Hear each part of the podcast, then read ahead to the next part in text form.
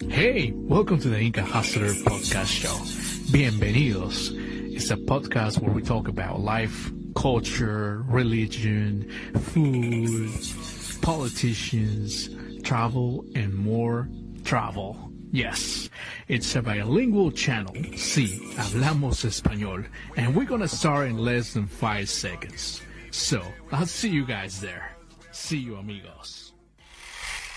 Tere, Tere Kushle. Hola amigos. Eso fue Hola a todos en estoniano. El día de hoy les tengo una invitada especial. Su nombre es Kadri, ella es de Estonia y tiene una voz lindísima, canta muy bien. Así es, es cantante y también es empresaria de productos de belleza. Bueno, la tengo aquí como invitada y nos va a contar ella un poquito de cómo es la vida en México y también de cómo ella ve a los mexicanos. Bueno, la tenemos aquí como invitada y vamos a dar la bienvenida a Kadri. Bienvenida Kadri al programa. Bienvenida.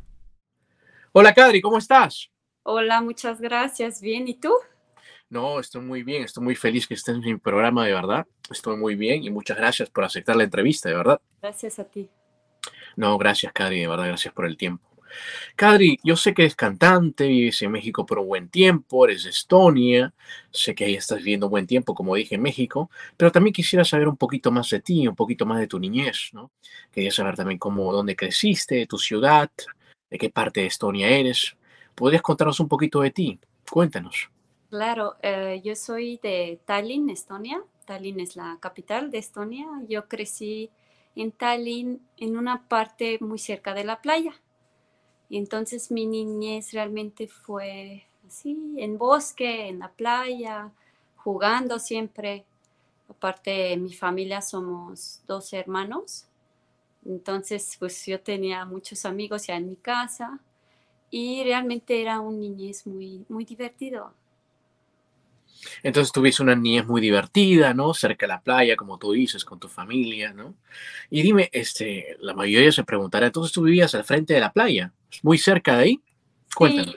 como dos minutitos, eh, es que la casa estaba como en bosque y playa era como a la vuelta de la bosque, muy cerca. Ay, mira, estaba muy cerca al mar entonces, ¿no? Muy cerca al mar. Mira. ¿No? La mayoría dice Estonia, viviría en la ciudad, ¿no? Alejado del, mar, ¿no? Algunos que pensarán así, ¿no? Y realmente Tallinn es rodeado con mucho mar. Entonces, cuando vas al centro de Tallinn, también puedes ver este paisaje de mar, lo que yo creo que es muy bonito cuando visitas. Ya tienes tu casa. Ah, bueno, muchas gracias, muchas gracias. Sí, me imagino que Tallinn está muy bonito, como tú dices, está alrededor de un mar, ¿no? Muy bonito, ¿no? ¿no? Me imagino también. Dime, entonces, creciendo en Tallinn, ¿no? Este, yo sé que también te gusta algo del canto, ¿no? Ya comenzó la escuela, que cantabas. ¿Cómo fue eso del canto también, no? Cuéntanos. Pues yo, yo entré a una escuela de música. Tienes las, um, ¿cómo decir? Eh, clases normales también, matemática, este, de idiomas, pero aparte de eso, yo entré a piano y del canto es más en coro, eh, canto tradicional, coro, y yo era una niña muy, muy tímida.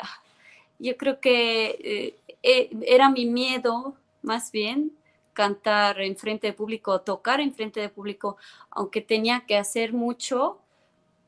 En ese momento Mm, era diferente, como que como te tienen que calificar siempre, eran exámenes cada mes, era una escuela muy estricto y como que me creció miedo hasta más cantar.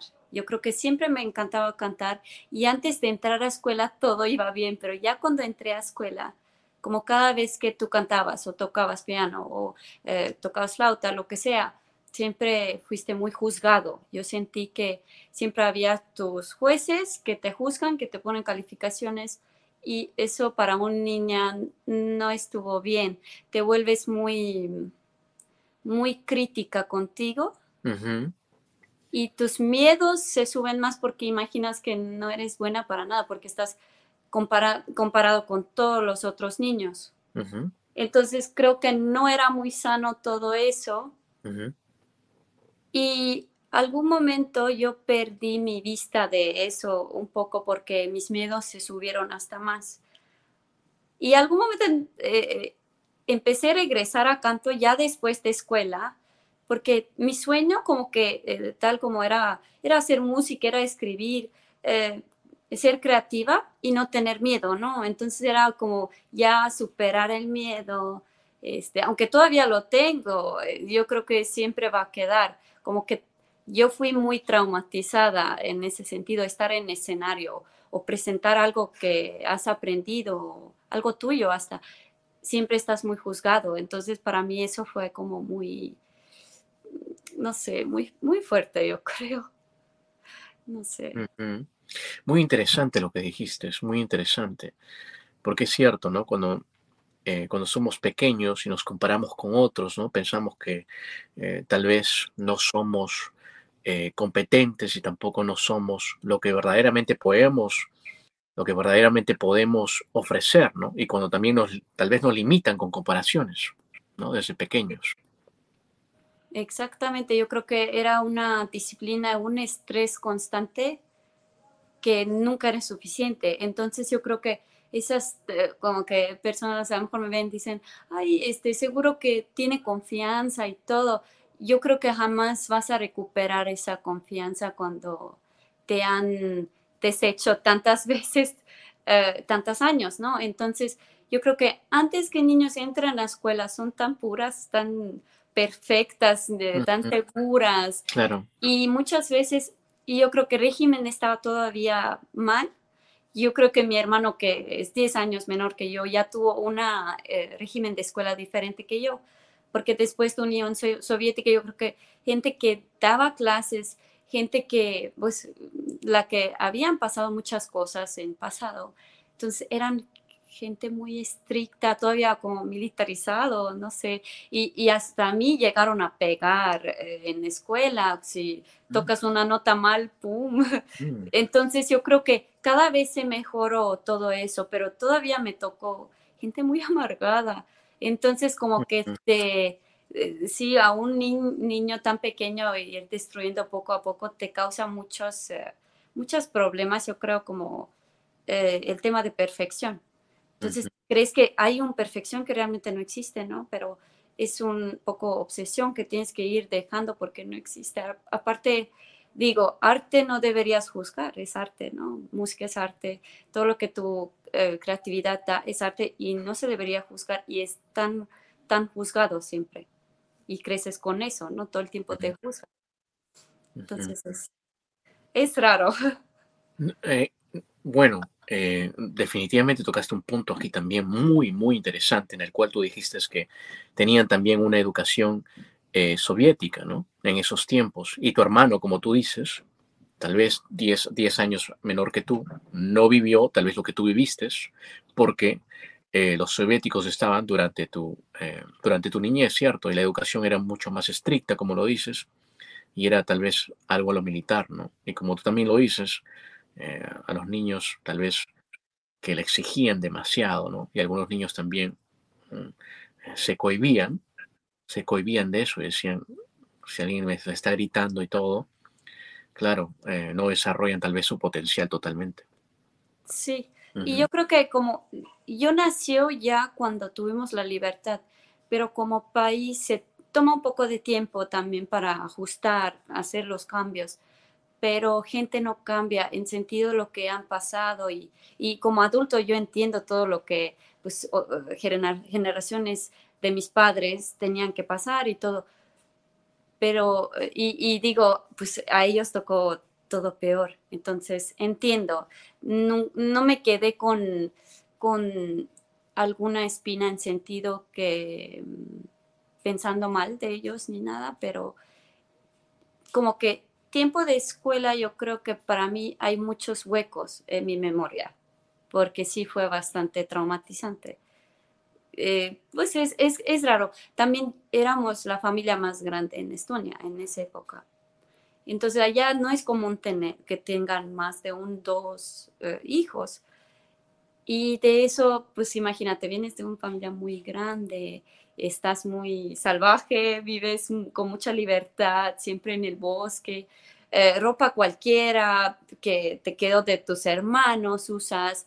En mi casa no era que, ay, compramos eh, cosas nuevas, no, ese no era prioridad, siempre usabas ropa usada y para mí eso era pues normal, pero ahora pon un niño o una niña que ha crecido tan libre, tan feliz a una, a una caja, aún con restricciones, eh, disciplina.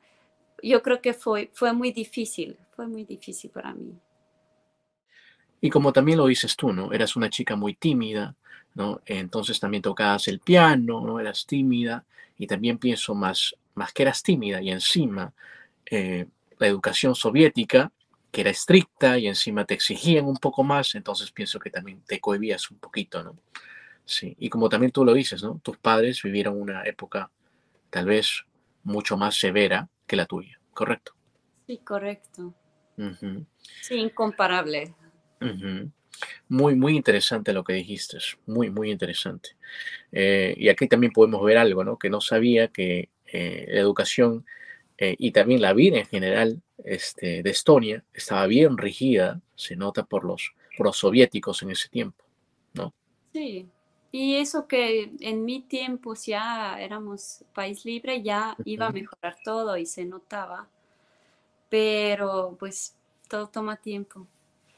Y gente, eh, yo creo que más bien las que, las que estaban como maestros en ese tiempo, ellos habían pasado mucho, entonces eh, yo creo que gente, gente cambia, ¿no? Entonces gente es un poco más serio, mm, diferente, yo creo. Y tú como feliz niño y ahora tienes que ser más serio. Yo creo que eh, eso es, es, eso no debería ser, yo creo. Sí, sí, tienes razón. Tienes razón, ¿no? que te digas que deberían ser más serios y todo. Muy, muy interesante lo que tocaste, definitivamente. Y como también tú lo dices, después de la escuela comenzaste más tal vez involucrarte al canto, ¿no? Al canto, a la música, ¿no? Y este, cuéntanos, ¿cómo comenzaste en la música? Cuéntanos, después de la escuela. Mm, yo tenía amigos que le gustaron como tocar de repente en domingos, nada serio, nunca era algo serio porque mm, yo creo que nunca me gustaba estar como encajada, porque todo tiempo de escuela era a ti te toca eso que tienes que tocar o que vamos a cantar o era muy estricto y yo era en ese momento en mi full rebeldía y yo quería solo tocar eh, lo que yo quería, hasta canciones pop eh, o crear mi propia canción. Yo desde niña quería hacer mis canciones. Entonces, yo tenía amigos que de repente tocamos y grabamos de, de, broma o empezamos a escribir canciones, pero nada era como, ay, este, voy a ser cantante. Nunca era esa idea. Pero poco a poco empecé, eh, la idea es que tienes que empezar a tomarte en serio en, en muchas cosas, ¿no? Pero no te tomas en serio, yo creo. Entonces, yo creo que con cada cosa es así. Cuando te gusta, tu sueño más grande es lo más difícil tomar en serio. Y esa es la, realidad, o poner disciplina que hacerlo diario, como si fuera tu trabajo, ¿no? Porque al final, pues, es importante. Tú, tú vas a morir algún día, tienes que hacer lo que te gusta. Entonces, ya cuando yo ya tenía mi primera hija, regresé otra vez a música, empecé a tomar más clases porque nunca sabes suficiente. Yo creo que como una persona que toda la vida tienes que eh, seguir aprendiendo porque nunca eres la más inteligente en el cuarto ni, ni más creativa. Entonces me gusta siempre aprender este, música, canto, eh, eh, escribir más canciones. Ahora estoy em, para escribir canciones en español, que me interesa mucho y al final colaborar con otros músicos o, darles mis canciones para que lo usen o letras o simplemente para ti, ¿no? Porque al final es algo que voy a dejar a mis hijas. Entonces es mucho más grande que esa vida, ¿no? Mira, mira, qué interesante. O sea, después de tener tu hija, te involucraste mucho más al canto, como tú dices. Y como también tú dijiste, eh, no vamos a estar aquí en este mundo para toda la vida. Entonces hay que ser con los que nos gusta, lo que nos gusta perdón, es, es, muy, es muy triste en que tanto tiempo dejamos pasar sin hacer lo que nos gusta. A mí me tenía que pasar algo muy fuerte para que yo me despierto. Eh, con mi segunda hija, eh, eh, ella, ella cuando tuve embarazo, eran dos, ella y su gemelo. Perdí durante embarazo una y el parto fue muy complicado. Alguna forma mi útero eh, creció junto a la placenta y en el momento que querían sacar bebé se rompió. Entonces hubo un sangrado imparable. Y me dijeron, mira, tenemos que, hay dos opciones, te vas a morir o te vas a morir, casi, casi. Más bien era, este, te tenemos que quitar el útero para salvarte, para ver si eso es suficiente pero realmente te vas a un extremo como que tu estado es muy, eh, muy diferente. No se siente feo realmente. Yo creo que sufre más que está alrededor de ti, mi esposo en, primer plano, que tú. Porque tú estás en esa situación como que tú dices, ah, sí, no pasa nada. Pero yo creo que ver a mi esposo fue muy fuerte porque la que va a sufrir y ha sufrido durante todo el proceso era él. Pero yo acuerdo que estás muriendo, ¿no? Estás en terapia intensiva ya después de todo conectado. Ya cuando me dejaron subir con mi hija, yo tenía tanto energía. Yo estaba como si alguien me hizo un restart así total. Tenía tanta energía, yo quería hacer todo. Empecé a grabar otra vez, empecé otra vez a escribir, otra vez a estudiar. Como que hay épocas en la vida que como que se te baja el ánimo y, y así. No, en eso cuando tú hubieras imaginado, no, fue muy estresante, casi te mueres, seguro vas a estar en la cama mucho tiempo o eh, depresión, lo que sea, me dio una, una despertador de la vida muy fuerte de que no hay tiempo. Imagínate qué hubiera dejado en ese momento si yo hubiera ido. Entonces, yo nunca quiero dejar esas cosas al, al que, ah, después hago, después escribo, eh, trato de hacer lo más que puedo mm, pensando que eso va a quedar a ellos. Qué bonita historia. Qué bonita historia. Es cierto, a veces nos tiene que pasar algo para reaccionar. Y es muy feo porque nos tiene que pasar algo muy fuerte para que te despiertas. Oye, haz las cosas que a ti te gusta. ¿Qué importa lo que gente piensa? Tienes mucha, mucha razón. Mucha razón, definitivamente. Qué bonita historia una vez más. Qué bonita historia lo que contaste. Sí, me imagino también esposo todo preocupado, ¿no? Y es una situación muy, muy difícil la que ustedes pasaron. Eh, eh, ¿Pasó esto en México? Sí, eso pasó en México. Mm, eso pasó en México. Sí, porque me, me llamó demasiado la atención. Qué bonito. Wow, en fin, a mí me, yo tomo muy en serio las, las, las historias y esta historia me, me, me, ha, me, ha, gustado mucho lo que dices, porque es cierto, al final, ¿qué importa lo que digan la gente? ¿no? ¿Qué importa lo que ya tienes que hacer a la final? Y no importa tampoco los años que tengas.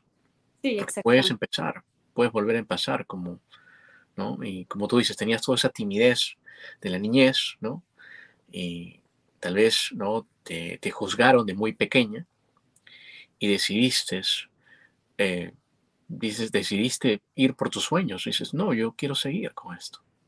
¿No? Sí. Qué bonito, qué bonito de verdad. Gracias.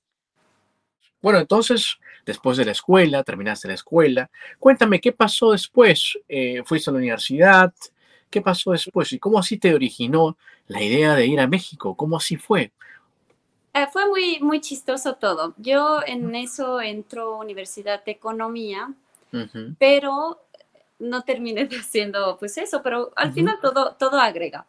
En, mi, en mi adolescencia empezamos a viajar más con amigas, con, con toda la familia, empezamos a viajar y me llamaba mucho atención eso, quería viajar, yo joven quería viajar, conocer la gente, yo era muy curiosa, siempre soy curiosa, eh, me interesa todo, aunque no puedo entender a lo mejor todo, pero todos modos quiero saber todo.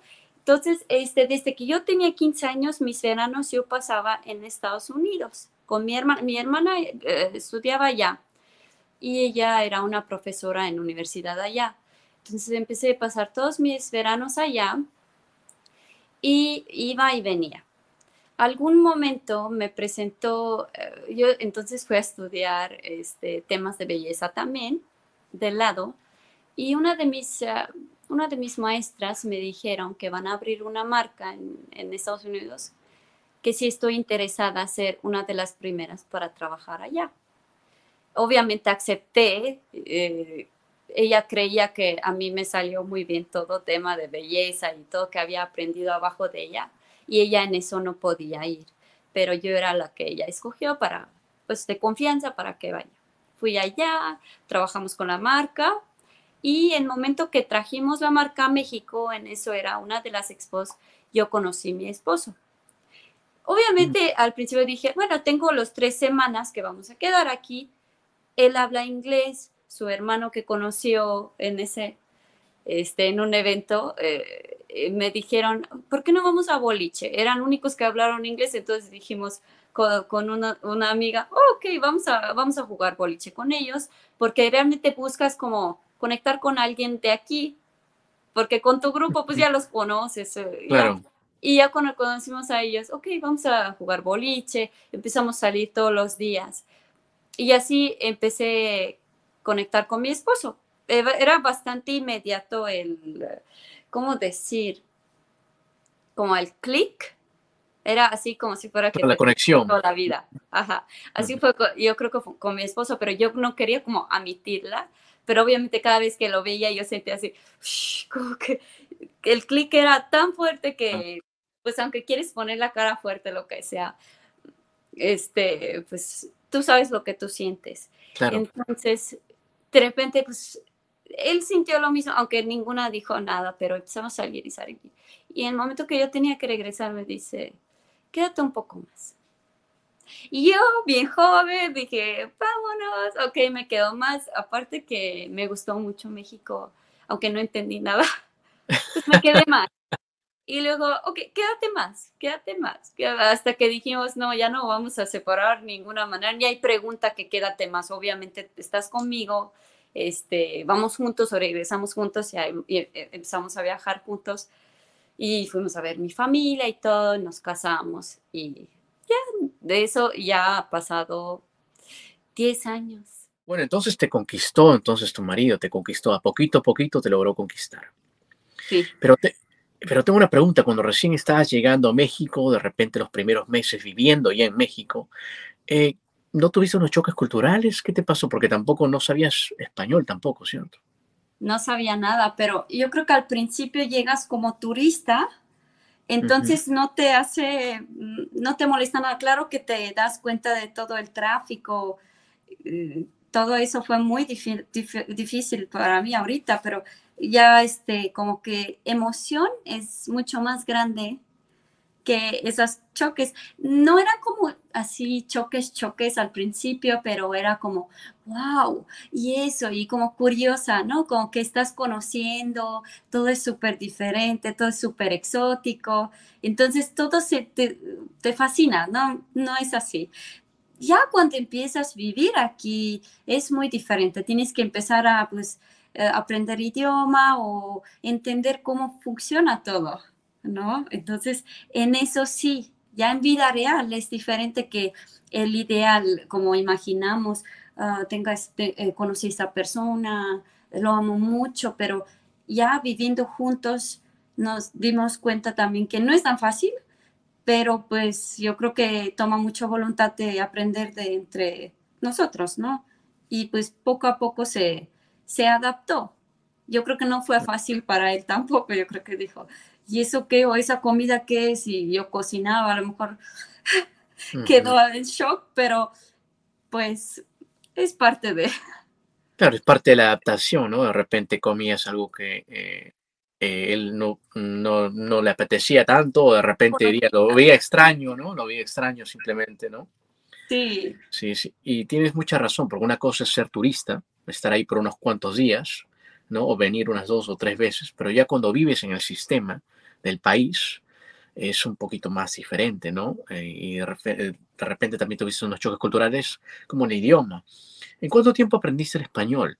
¿Te costó aprenderlo rápido? ¿Fue un proceso? Cuéntanos. Yo creo que fue un proceso para mí y me costó mucho trabajo y había días que yo dije, no, jamás voy a hablar ni voy a entender, es muy difícil, no, me imaginé, no, yo literal pensaba que jamás voy a llegar a hablar en español, te lo juro. Ahorita ya digo, oye, este, ya estoy hablando, y está padre, pero al principio se siente como algo imposible. Entonces me tardé como dos años más o menos para, para hablar ya bien, ya entender bien a lo mejor eh, cada vez estás aprendiendo más cosas que vas haciendo cosas, ¿no? Por ejemplo, ya cuando me embaracé, ya fui con ginecóloga, aprendí vocabulario de eso, o vas, o tu hija entra a escuela, ya aprendes otras eh, palabras que a lo mejor nunca has usado, ¿no? Entonces vas aprendiendo en cada etapa de tu vida, como un niño.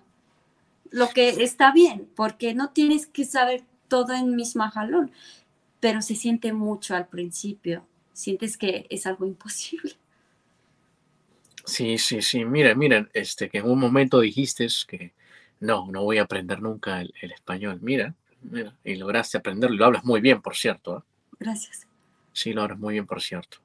Y también entonces viviendo ahí, eh, los choques culturales también te habrán pasado. Eh, tú vives en, de repente, cuando vistes en la ciudad, en, no sé si vives en la Ciudad de México, no, no, no sé dónde vives, pero este... Diez años, sí, diez años vivía en Ciudad de México. Dime, entonces vivir en una gran ciudad como la Ciudad de México, que tiene mucha más población que Tallinn, ¿no? Mucha más población de ahí, este, ¿algunas cosas que te sorprendieron en la gran Ciudad de México? Ay, no, es una locura. no sé cómo, cómo aguanté 10 años. Es, es una ciudad que tiene variedad y todo, pero eh, siento que el ritmo de vida es así súper rápido. Es, es eh, y, y, lo hice, ¿no? 10 años. Pero ahora que estoy ya más tranquilo, vivo en otro lugar, más, con más calma, ya mi día rinde mucho más. Entonces, está padre ir a visitar y todo, pero otra vez vivir allá no haría. E, es mucho estrés, el tráfico, eh, sí hay muchos lugares muy padres, pero yo siento que México es muy bonito y grande y, hay muchos lugares muy bonitos. Entonces, cada etapa de tu vida tiene como otra, otra aire que quieres o otra vibra que, que, buscas, ¿no? Entonces, algún momento decidí, bueno, mm, recientemente hemos decidido ya no vivir allá. Queremos otras cosas ahora. Es muy cierto, como tú dices, son etapas de la vida que pasan. Y ahora vives en otro lugar, ¿no? Mucho más cómodo, de repente en una casa, yo en un apartamento, ¿no? Muy diferente, definitivamente. Cadri, antes esta es mi pregunta también. Ahora, ¿qué te estás dedicando en, en México? ¿Qué te estás dedicando? Cuéntanos. Ah, yo tengo una empresa que está enfocado en eh, servicios y cursos de belleza en pestañas, maquillaje y tenemos nuestra línea de marca de pestañas y maquillaje aquí. Eh, todo pueden comprar en línea, pueden encontrar este, beautybykirisberg.com.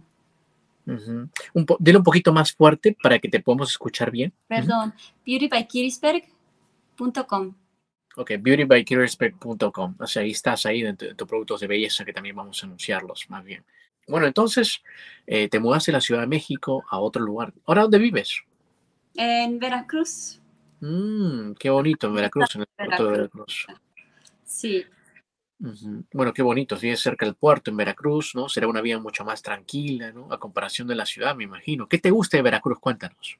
Ay, todo, como que eh, siempre venimos a visitar, mm, tomamos este, pequeños viajes aquí y y siempre me gustaba, pero nunca nuestros, los dos, nuestros trabajos no nos permitían estar tanto tiempo afuera de Ciudad de México.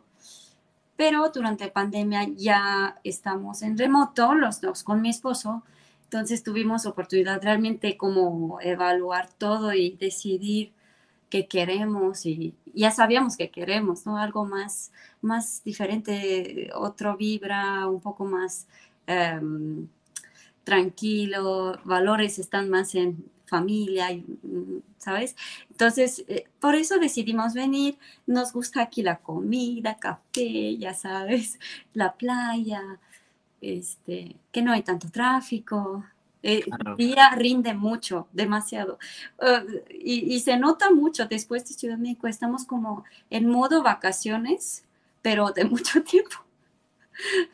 que es muy raro, ¿no? Qué buena descripción que has dicho, en modo vacaciones, pero para siempre. Sí.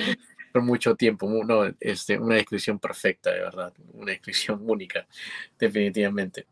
Bueno, entonces también yo sé que vives en Veracruz, ¿no? Ya estás en una casita, estás bien, como tú dices, modo vacaciones, ¿no? Pero por mucho tiempo. Pero también algunas cosas que extrañarás de tu país, ¿no? De Estonia. ¿Qué extrañas de Estonia? Cuéntanos, tal vez la comida, cuéntanos un poquito.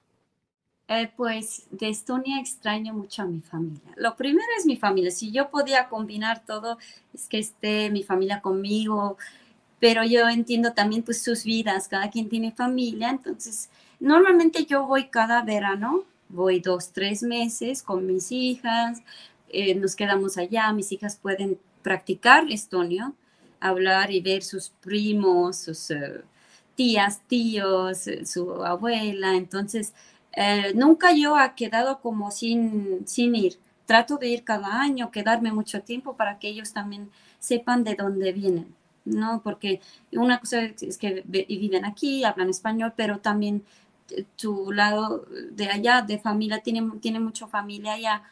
Y eso, ¿no? Familia es lo que más, más extraño de allá. Obviamente a veces en, en, en Navidad quisiera estar eh, allá, pues las tradiciones o la nieve, mm, como que se siente diferente la Navidad aquí que allá. Pero pues no puedes tener todo siempre. Quisiera mezclar México y Estonia así, porque ahora lo que pasa es que cuando estoy aquí extraño allá, pero cuando estoy allá extraño aquí. Entonces a veces ya no estás en paz, tu corazón dejas en todos lados y pues hay que distraer tu mente para que no te pongas triste o, eh, obviamente extrañas. Entonces tienes que saber que hay tiempo y momento para todo y no está en ningún lado. Hablamos diario con mi familia, en videollamadas, como si fuera que estamos juntos. Entonces eso nunca quiero perder. Se nota que tenías una, familia muy, muy este, amorosa, ¿no? Había mucho calor de hogar, ¿no? Sí. Discúlpame, pero pareciera que tuvieras una familia bien grande. Sí, somos, eh, son, son cinco hermanas y seis hermanos. Conmigo oh. seis niñas y seis niños y mis papás este, tuvieron ocho y adoptaron cuatro más. Eso fue como, no era como planeado, pero la vida pues llevó así con, con más hijos. Entonces, pues tienes todos tus amigos en la casa. La verdad, aunque a mí me hicieron bullying en escuela a veces y así, o no tenía tantos amigos, en mi cabeza siempre yo sabía que, oh, ya quiero ir, llegar a mi casa porque todos me esperan y, y, tienes mucho apoyo. Entonces yo no sufrí en ese sentido de que me hacen de menos. Yo así, ah, que una me diga eso, tengo 12 esperándome para jugar, para divertir. Entonces nunca me llegó el, el como que, que, me llega a lastimar o algo. Yo tenía tanto apoyo de mi familia siempre que mm, no me afectaba eh, en ese sentido, ¿no? Sí, sí, sí, wow, mira, una familia numerosa para Estonia, ¿no? Sí, bastante. Sí, una familia, sí, una familia numerosa para Estonia, que me imagino, porque 11 total. 12. 12, perdóname, 12. 12. Sí, sí, sí, definitivamente esa. Me imagino las fiestas que todavía cuando eras niña, ¿no? La verdad, sí. Y aparte cada quien traiga a su amiga, eran como 40 personas siempre en la casa. Era una familia, digamos, una familia mexicana en Estonia. Sí, por eso no me costó tanto trabajo como adaptarse con la gente, porque yo vine de una familia muy, siempre había mucho ruido en la casa, siempre había mucho escándalo, de buena onda, pero siempre había risas, este, cantaron, bailaron, juegos. Entonces, ese jugar era jugar también para muchos mis amistades ellos sabían que pueden llegar a la hora que quieren, cualquier día que quieren y van a recibirlas allá. Y, bastantes amistades quedaron a vivir con nosotros también en temporadas que para ellos eran difíciles, quedaron con mi familia. Entonces mi familia es familia de todos allá, yo creo. Mira, mira, mira, qué bonita familia que tenías definitivamente. Una pregunta, y, entonces cuando llevas a tus hijos, como tú dices, tu, tu hija habla estonio, ¿no? ¿En qué idioma tú le hablas a tu hija? ¿En qué idioma tú le hablas? Trato de hablar en estonio lo más posible. Es, muy difícil explicar. Eh, yo tengo dos hijas y siento que trato de hablar en estonio con ellos cuando estamos solos o si quiero regañarlos sin que nadie entiende. Pero a veces cuando estás con el grupo no quieres que se sienten malo afuera otras personas, entonces ya les hablo en español o este, hablamos en inglés. Pues, al principio cuando conocí a mi esposo yo no entendía nada de español, entonces yo hablaba inglés con él. Entonces como que nos acostumbramos a hablar en inglés hasta con mi esposo. Y está bien que las niñas también pues hablan en, inglés porque algunas palabras o si hablo algo rápido todavía es más fácil decir en inglés. Entonces, es una mezcla muy raro. Durante el día hablamos en estonio, en español, en inglés, pero sí trato de hacer sentir si estamos con más gente que, que, que, hablamos en español para que no se sienten como, ay, que, quién sabe qué dicen, ¿no? O, o por qué hablan como enfrente de ti, pero atrás de ti, o se sienten, claro. pues raro, ¿no? A mí no me gustaría, ¿no? Que, eh, que como que y no entiende, ¿no? Porque yo pasé dos años sin entender, entonces yo creo que por eso yo trato de hablar eh, en frente de las personas en español. Si les regaño o les digo algo que es exclusivo de espías, ya hablo en estonio. Mira qué tal combinación, qué tal mezcla de idiomas que tienen ustedes, ¿no? Pero no, está muy bien que le hablas en estonio, pero también es entendible porque la otra persona dirá, ah, ¿qué están diciendo? ¿Me entiendes? Sí, claro, claro, te entiendo totalmente. Totalmente que te entiendo. Entonces, digamos que tus, que tus dos hijas hablan español, estonio e inglés, ¿correcto? Correcto. Tengo una pregunta, y cuando tú llevas a tus hijos, a tus hijas, perdóname, a, a Estonia, están con tu familia, ¿no? Eh, a ellos ¿Cómo les parece Estonia? ¿Qué te dicen de Estonia? mamá es, es eh, muy diferente. ¿Qué, ¿Qué, te dicen ellos? ¿Se acostumbran rápido? ¿Dicen, o quiero, quiero volver a México ya? Cuéntanos. Eh, realmente ellos se sienten como en hogar. Eh, lo, lo, mismo sienten aquí en México, ¿no? Se sienten queridos, porque aquí la, la familia de mi esposo, pues se sienten muy queridos por ellos. Y lo mismo pasa allá, cuando se van allá, pero allá como no han visto tanto tiempo mis hermanos, mi mamá, entonces consienten demasiado, demasiado. Entonces son unas reinas allá, llegan y a todos los quieren llevar y, que vamos a tal parque, hacemos eso, shopping, lo que quieren, porque es todo este amor que no puedes dar a lo mejor todo el año, pues quieres dar en un jalón eh, y, y, están obviamente muy consentidas, demasiado consentidas son las niñas en ese sentido y se sienten muy bien. Lo que sí me dice mi hija es es lo que ella se siente libre allá.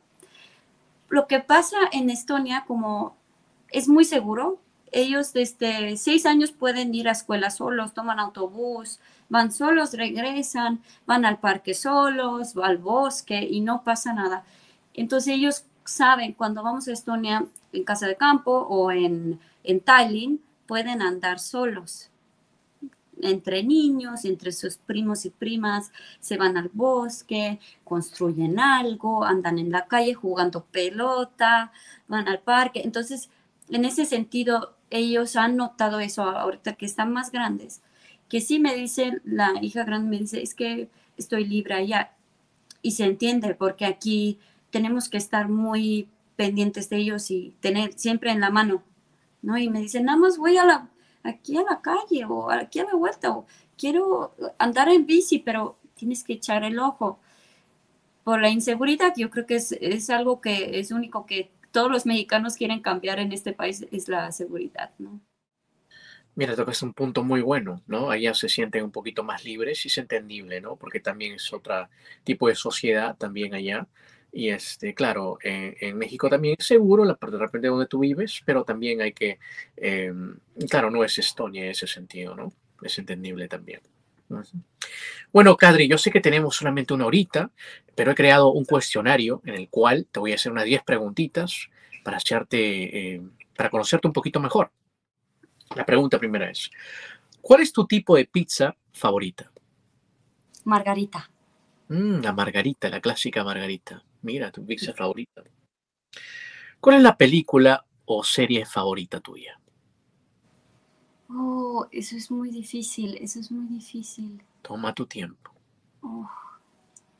Si tienes dos o tres, está bien. La reciente es la serie de Game of Thrones. ¿Tienes otra más? Es una película estonio que es buena, se llama Clash, que recomiendo mucho ver. Es una película ya eh, un poco viejito, ese yo vi en, durante escuela. Es una película muy buena, entonces yo creo que ese es mi top, uh, una de los tops que me acuerdo ahorita. ¿Podrías contarnos de qué se trata esa película? Eh, se trata de, de una escuela donde había un alumno que llegó con arma a escuela, pero va más allá como el bullying y esas cosas de escuela. En ese, en ese momento, cuando yo era joven, yo creo que como que es, es fuerte decir, ¿no? Yo entendía a la persona que llegó con la arma por todo lo que le hicieron. Eh, eh, tuve empatía hacia la persona que, que, lo hizo eso, aunque no es correcto, ¿no? Y es, es, una buena película. Es en estonio, pero yo creo que puedes encontrar en, en YouTube o en eh, descargar en, en, alguna, en alguna aplicación. Muy, muy interesante lo que dijiste. ¿Qué te asusta o qué te da miedo? Tal vez un animal, una situación. De no vivir realmente. Mm. De no vivir al límite tu potencial, yo creo. Eso me da miedo. Hmm. Interesante. tiempo. Cuando vuelas, ¿te gusta estar en la ventana o en el pasillo? ¿O depende? En la ventana si estoy sola, en la orilla si voy con mis hijas para que ellos están como para acá, para que ellos están más cómodas. ¿Cuál es la mejor manera de viajar para ti? ¿En tren, auto, avión o en bus? Depende de dónde viajas. Eh, en avión sí voy muy lejos, pero me gusta como road trips en un auto, porque eso hicieron mucho mis papás, como disfrutar el camino, ver el paisaje, reír, comer chatarra, hacer paradas, como que te da más libertad de bajar donde sea o tomar una foto. Se me hace más como, me recuerda mucho pues mi juventud o mi, infancia, como que eso es más, más padre, yo creo, de todos. Sí, sí, suena muy divertido. Imagino con tus 11 hermanos ¿sí? en, el, en, el, en la, banda, de repente un camión. Sí, sí, sí. Era una locura. Sí, me imagino. ¿Cuál es tu olor favorito? Vanilla. Alguna perfume con vanilla siempre. La vainilla, entonces. Sí. Mm. ¿Cuál es la aplicación tuya más usada? Aplicación. La aplicación en tu teléfono. ¿Cuál es la aplicación más usada? Setmore. Setmore, que es para agenda, para el trabajo. Ah, o sea que se llama Setmore, es para una, para una agenda, ¿no? Para es para agenda, sí, para, para ver mi día o eh, tengo una empresa, entonces eh, para ver qué está pasando durante el día. Entonces, ese tengo que estar abriendo, me, me llegan notificaciones de cualquier cambio o cancelaciones o entonces yo creo que este ha estado abriendo más que cualquier aplicación nada más mm. para estar eh, al pendiente de lo que mi día lleva. ¿Te gustan los libros o los audiolibros? Cuéntanos. Los dos, los dos, realmente los dos. Eh, si voy en coche y sé que tengo tiempo, prefiero escucharla. Si realmente puedo estar un día más eh, relajado, prefiero un libro que puedo leerla y, y mover las páginas. Kadri, ¿algún día pensaste en cambiar tu nombre o siempre te gustó? Siempre me gustó. Hmm. Sí, tienes un bonito nombre. ¿Tiene un significado tu nombre? No, pero es um, ese nombre. Tenemos una fecha en Estonia que se celebra que se llama Día de Kadri. En esa fecha todos niños visten de blanco y ponen pelucas blancas de una mujer em, de Kadri. Es un mito, un carácter de, de ese tipo. Entonces, si van a tocar las puertas, como aquí hay Día de Muertos, eh, o Halloween o algo así, allá tocan las puertas y cantan canciones típicos de Kadri, de Día de Kadri, y eh, Kadris te traen mucha suerte. En ese día te dan, eh, este, te vientan arroz o algo de, tal cosita para, para que te llegue salud, para que te llegue mucho fortuna o suerte en la vida y te cantan y en regreso la familia le da dulces o mandarinas o algo así. Entonces, este, hay un día de Cadris. Wow, qué bonito, qué bonito. ¿Qué número estoy pensando? Ocho. Cerca cinco estaba pensando. Ah. Cerca. ¿Qué piensas que hay después de esta vida? Yo espero, realmente no sé, pero yo imagino o pienso, espero que, que después de esta vida vamos a estar todos juntos otra vez, pero ya sin ningún problema física o ningún problema mental, ninguna restricción como tenemos humanos que tenemos complejos, traumas. Espero que estamos todos juntos, sin ningún problema y eternamente juntos, con tu familia, con tus eh, amigos, con tus conocidos. Eso espero, con tus hijos. Eso yo quisiera que pasaría. Mm, muy bonito, como una reunión familiar de nuevo. Vivir todos. Pero con todos, claro. Ajá. Mira, qué bonita descripción lo que dijiste. ¿no?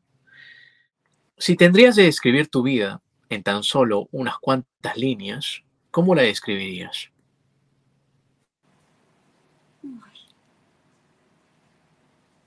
Toma tu tiempo. Un sueño. Eso sería un sueño. Puedes describir tu vida en unas cuantas líneas, puedes escribir un poquito más largo. ¿Solamente dirías una palabra? ¿Lo escribías solamente con una palabra o lo escribías como una línea total? No, una palabra, sí, un sueño. Mira, como un sueño.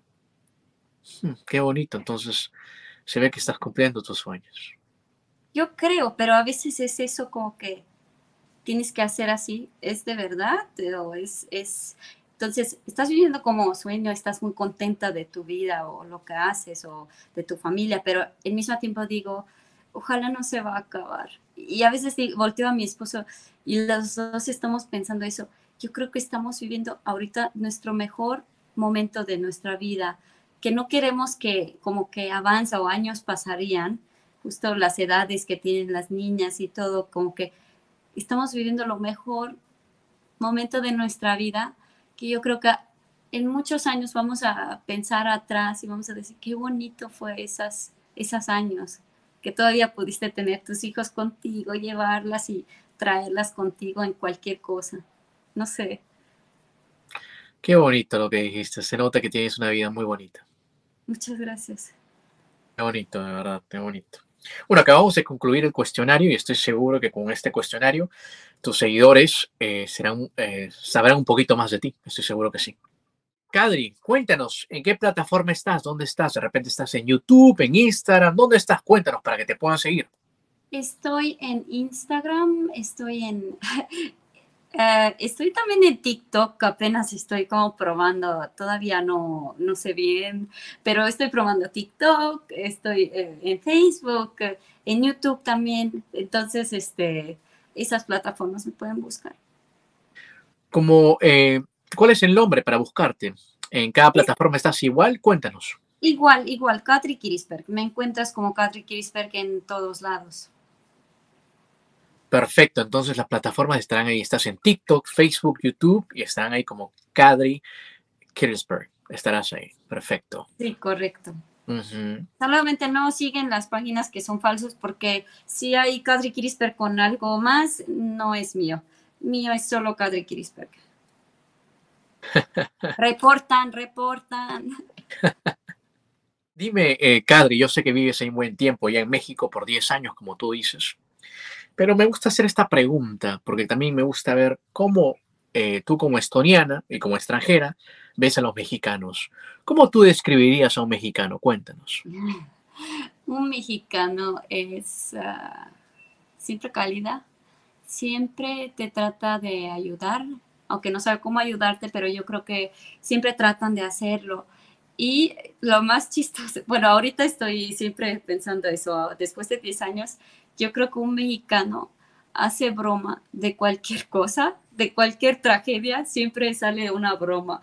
Eso sí es algo que unos mexicanos solo saben hacer, como de cualquier situación hay una broma de eso. Saben reír de todo y yo creo que eso es lo más padre porque pues la vida no hay que tomar tan serio. Entonces, yo creo que un mexicano es un buen amigo, es un buen marido, es un buen papá de familia, mamá de familia, un buen amiga. Yo creo que es lleno de vida siempre, tienen ritmo, tienen ganas de salir adelante. Yo, yo creo que yo nunca he visto un mexicano que no quiere salir adelante. Eh, mexicanos tienen muy buena reputación en Estonia, en Europa en general, son personas llenas de vida, vibra, su comida. Entonces yo creo que ser mexicanos yo creo que deberían ser muy orgullosas siempre. Claro, claro, claro, me imagino. Sí, sí, sí, sí. Y hablando de comida, este, ¿puedes cocinar algún plato mexicano ahí? Sí, sí, sí, sí. Yo sé algunos platitos, a lo mejor no hago así tan bien como, como um, pues, las mexicanas, pero aprendido un par de cosas que me ha enseñado mi suegra, entonces me sale bien, muy bien, tinga de pollo. Yo creo que ese es mi platillo como que me sale de así fácil, que ya sé hacerlo, tinga de pollo. Mm, mira, mira, mira, mira, mira. Dime, entonces estás acostumbrado entonces a comer el chile. ¿Comes chile o no comes tanto chile? Cuéntanos. Ay, no puedo comer tanto chile como ustedes, obviamente, un poco de chile, pero no en extremidades como mi esposo. Jamás lograría comer tanto chile. No sé, mexicanos le gustan dolor. No, a mí sí me duele un buen, si como algo muy picante, no sé, estoy en dolor, pero a ustedes no sé cómo le gusta tanto dolor. Mm, no sé. Y mi esposa a lo mejor hasta se salen lágrimas o el siguiente día todo está como ácido, se siente como reflujo así, muy ácido por comer tanta picante, pero ahí va otra vez, ¿no? Ama su picante. Entonces yo poquito, yo como poquito picante, pero nada que ver. Sí, sí, me imagino, me imagino que él que sí comerá bastante picante, me imagino totalmente.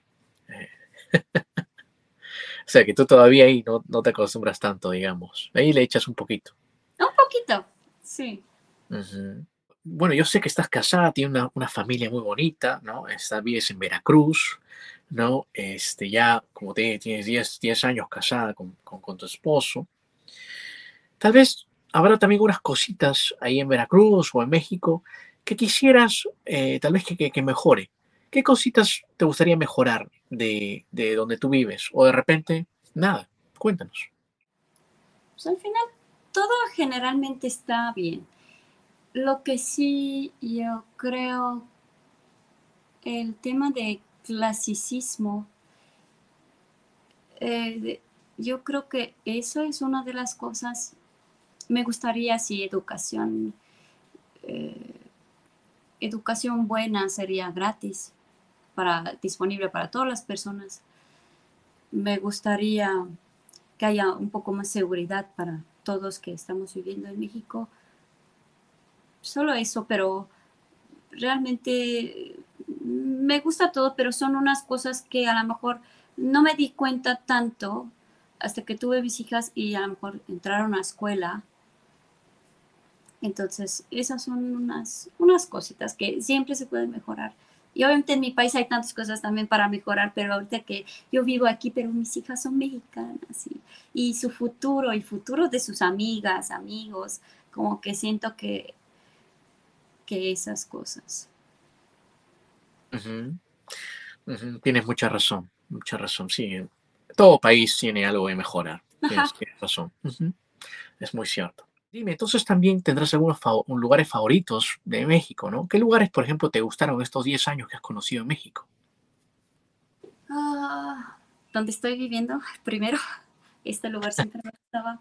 Ah, Ciudad de México me gustó mucho zona Coyoacán. Para mí eso tiene como una marca muy fuerte. No sé, me gusta, es muy, es muy mexicano este zona. Ah, me gusta pueblos mágicos, entonces diferentes pueblitos pequeños mágicos. Lo, lo, más que me gusta es lo más auténtico de México. Yo busco esa como exótico siempre. Playas, claro, playas me gustan mucho, pero más los pueblitos pequeños. Tienen sabor y, es diferente. Mira, dijiste algo muy interesante. ¿Te gustan los pueblos, digamos, pueblitos, no tanta gente tal vez, pero que sean los, como los pueblos, México, los pueblos mágicos como tal vez este San Miguel Allende, ¿no? Otros pueblos mágicos también como este eh, Hidalgo, ¿no? esos pueblitos mágicos que te gustan a ti. Eh, ¿tú, alguna, ¿Tú relacionas a veces, por ejemplo, a Tallinn con esos pueblos mágicos o no para nada? Ah, yo creo que sí, inconscientemente. Yo creo que inconscientemente ese tiene algo que ver, porque cuando estás en Tallinn, se ve muy mágico la, la ciudad, eh, sus casitas, es como típico, tiene como un cuento, ¿no? Sale de un cuento pero pasa igual, aquí es diferente el cuento, pero es cuento de México, ¿no? Sus casitas coloreadas, cada quien vendiendo algo, haciendo de mano su tortilla, este, artesanía, eh, gente es muy amable, muy cálida. En los pueblos mágicos, gente abre sus puertas. Todavía hay esa calidez que a lo mejor en Ciudad de México hay un poco menos. Entonces, por eso yo creo que me gusta más. Mm, entiendo, sí, sí, sí, porque en la ciudad también nosotros trabajamos muy fuerte, ¿no? Que siempre estamos en el trabajo y en los pueblos mágicos tal vez la vida sea un poco más calmada, ¿no? Y eso es lo que también se extrañarás también de, de la ciudad de Tallinn, tal vez, ¿no? Donde tú vivías cerca del mar, ¿no? Sí, sí, sí, me imagino, me imagino. Cuéntame entonces también, ¿qué de Estonia, de Estonia, de tu, de tu, de tu país, qué, em, ¿Qué implementaste en México? Tal vez alguna comida, ¿no? Por ejemplo, si te ven comiendo, tu esposo no sé qué te dirá, porque creo que allá comen el pan negro, que yo sepa, ¿cierto? Comen el pan negro, comen algunas cositas de Estonia, ¿no? Y este, digamos, ¿qué cositas de, Estonia implementaste en México? Eh, no solo es de comidas a lo mejor, pero son, en mi casa a lo mejor llegas y quitas tus zapatos, ¿no? Entonces, y, yo sé si es alguien nuevo, no le pido que se quitan sus zapatos o algo, pero como familia sí, cuando llegan mis hijas de escuela se quitan sus zapatos, lo normal, desde chiquito siempre me ven haciendo, ellos repiten, para ellos es como algo natural, pero entiendo también cuando gente no sabe, no pasa nada, pueden entrar con zapatos, pero yo estoy simplemente más cómoda sin zapatos. Entonces a lo mejor esa, este, ¿qué más? Pues sí, comida, este, desayunos son un poco diferentes. ¿Puedes conseguir eh, productos estonianos en México o es muy difícil? O tal vez cuando vienen de viaje alguien te trae un pedazo de pan o te traen este, tal vez una comida típica. Cuéntanos. Este, no todo puedes encontrar, son poquitas cosas, a lo mejor Ah, sí, siempre cuando alguien viene de allá me trae muchas cositas, así chocolates o, un pan en especial que me encanta. Eh, aquí en México puedes encontrar pan negro eh, también.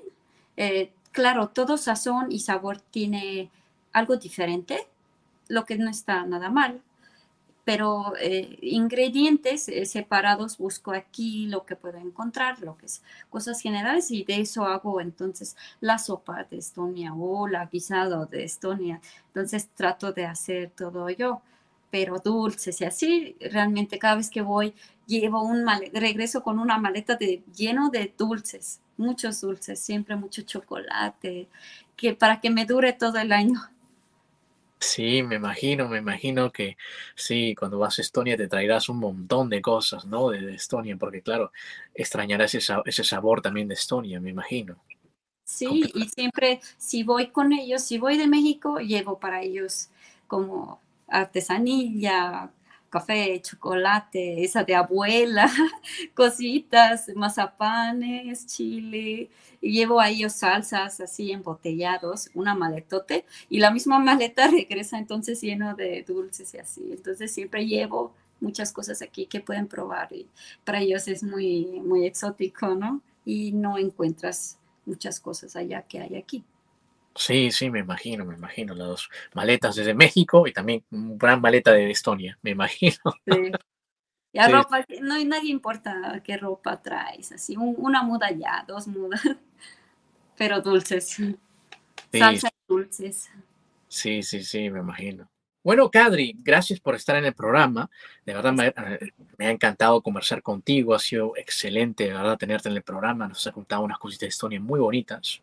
Definitivamente que y la historia de, de, eh, que te pasó, ¿no? Desde que despertaste, ¿no? Y, y sigues tu, tu, eh, tu gol, sigues, sigues a tu gol firme, ¿no? Del, del canto, ¿no? Totalmente. Pero te quería pedir un favor, ¿nos podrías despedir, por favor, en, en estoniano? Claro que sí. Aitäh teile, vaadake meie podcasti ja andke like meile. Muchas gracias, muchas gracias, Kadri. Este, me ha encantado de verdad conversar contigo, este, Kadri, de verdad, te he tenido aquí en el programa, me ha encantado, de verdad, hacemos, creo que va a estar muy bueno el podcast y muchísimas gracias por estar en el programa. Muchas gracias a ti. Gracias. Cuídate mucho. Sí, gracias. Amigos, si les gustó esta entrevista, no se olviden de compartirla y nos vemos en la próxima. Inca Hustler is out.